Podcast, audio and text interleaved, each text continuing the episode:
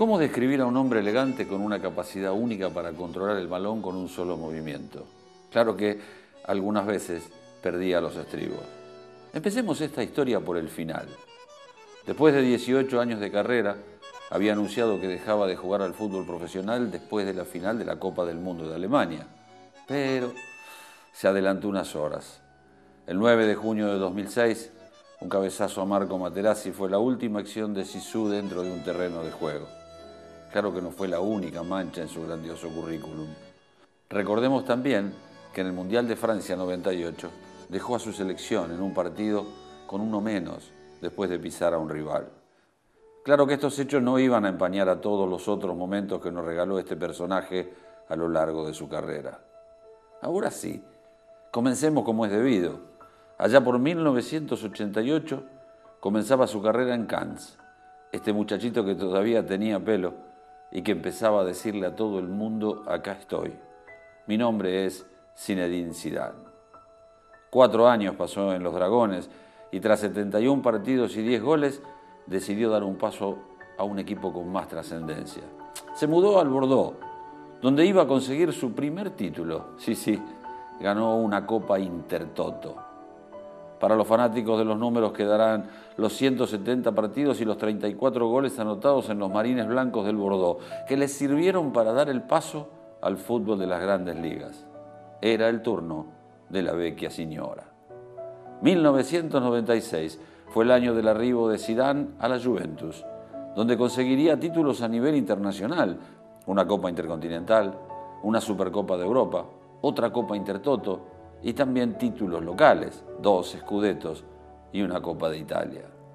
Su nombre empezó a aparecer en la boca de todos los amantes del fútbol, sus jugadas a tener una firma propia, sus goles empezaron a ver en todas las televisiones del mundo y ese número 21 que lucía en la Juve era la camiseta más buscada en todas las tiendas deportivas.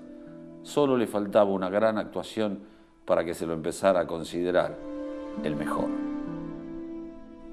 No hubo mejor momento y lugar.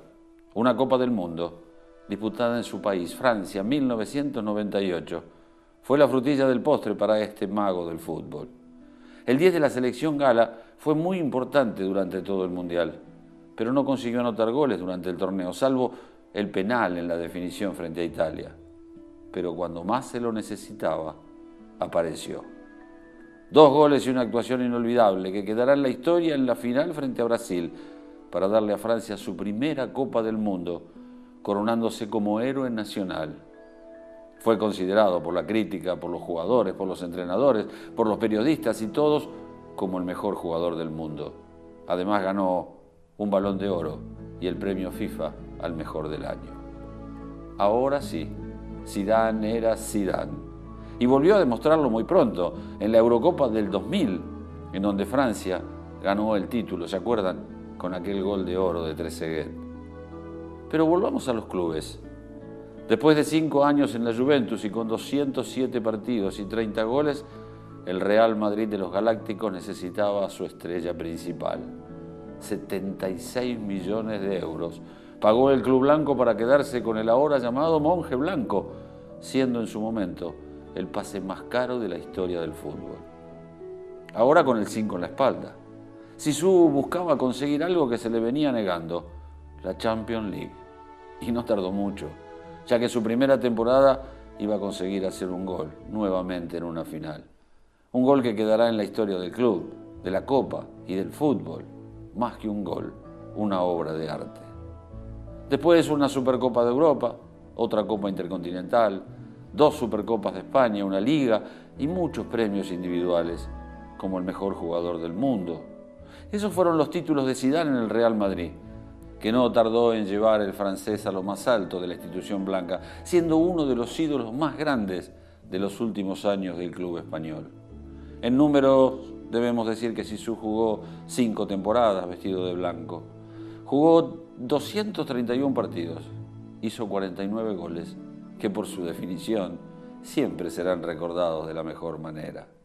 Pero la carrera de este jugador como dijimos al comienzo, no terminó en un club.